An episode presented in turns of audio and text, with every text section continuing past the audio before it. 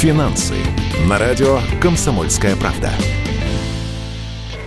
Рекламно-информационная программа. Большинство россиян держат деньги на банковских вкладах, но далеко не все извлекают из этого максимальную выгоду. Один из лайфхаков, с помощью которых можно повысить ставку размещения денег на длительный срок, например, на 2-3 года. Доходность по таким долгосрочным вкладам сейчас составляет 8-9% годовых. На этом можно заработать дополнительные 1-2% пункта в год.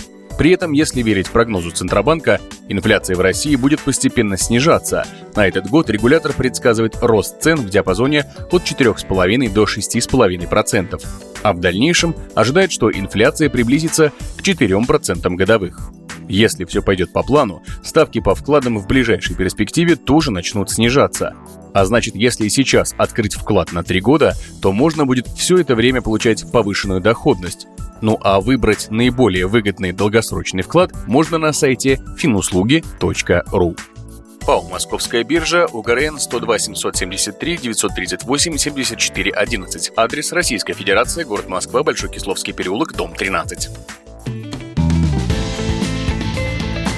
Финансы на радио «Комсомольская правда».